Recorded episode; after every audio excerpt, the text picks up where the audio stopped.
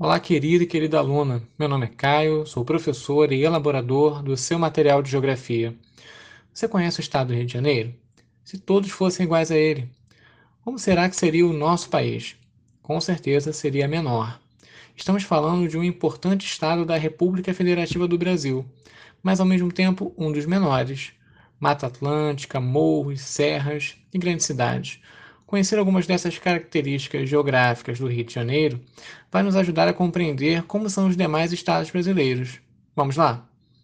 O Rio de Janeiro é um estado e, como os demais 25, possui municípios. Lembra disso? Falamos um pouco sobre essa divisão política do Brasil há alguns episódios atrás. Pois é, mas quantos municípios existem dentro do Rio de Janeiro? São 92. Você deve estar se perguntando agora: nossa, como é que em um espaço tão pequeno cabem tantos municípios, tantas cidades? Quando falamos em pequeno ou grande para um estado brasileiro, isso é muito relativo, já que muitos deles possuem a mesma área ou podem ser até maiores a de muitos países. Afinal, moramos em um país do tamanho de um continente gigantesco, mas nem de longe o nosso estado é o que possui o maior número de municípios do Brasil. Minas Gerais, estado vizinho ao nosso, possui 853 municípios. O quê? É isso mesmo que você ouviu. Agora vai lá no mapa político do Brasil e compara o tamanho da área do nosso estado com o de Minas Gerais.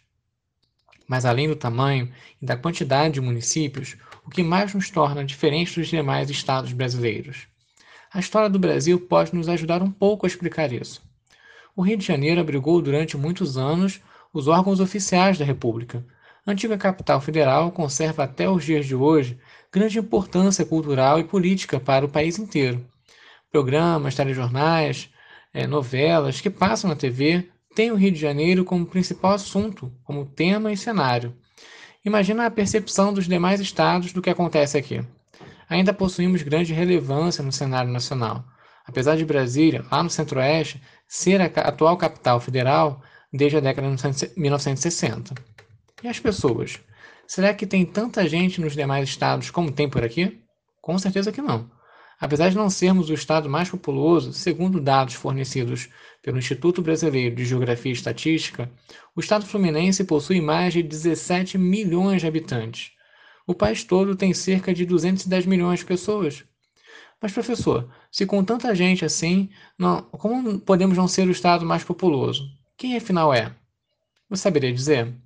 O primeiro é o estado de São Paulo, outro vizinho nosso. Por lá, cerca de 46 milhões de habitantes moram. Agora soma aí com o nosso.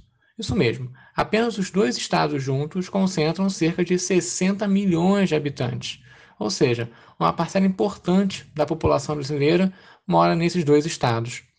Agora você deve estar se perguntando: por que será que isso aconteceu? Porque boa parte dos brasileiros resolveram morar nesses dois estados. É simples. Um dos fatores nós já falamos nesse programa. Fomos capital do Império da República Brasileira durante muitos anos. Por isso, a nossa cidade e o nosso estado acabaram recebendo muitas pessoas. Mas e São Paulo? Lá tem mais do que o dobro do número de pessoas que tem por aqui. São Paulo é o estado onde ocorreram as principais atividades econômicas do passado, como a grande produção de café ou o início da industrialização.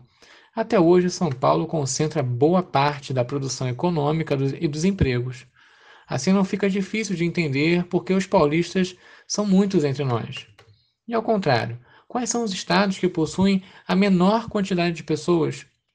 São os estados do Amapá e Roraima, na região norte do país. Esses estados são menos populosos. Somando a população dessas duas unidades da federação, não chegamos nem a 2 milhões de habitantes. Para você ter uma ideia, apenas a nossa cidade possui mais de 6 milhões de pessoas. Pois é, definitivamente os estados brasileiros não são todos iguais a você, Rio de Janeiro. E aqui podemos perceber e reconhecer um pouco dessas diferenças. Lá no seu material tem uma atividade de pesquisa. Conheça mais características dos demais estados brasileiros. Ao comparar com o nosso, você terá uma ideia melhor do que cada região do Brasil representa e possui. E aí, o que achou desse nosso encontro? Espero que tenha gostado. Toda semana vou falar um pouquinho com você sobre um tema do nosso material. Fique em paz e com muita saúde para você e toda a sua família.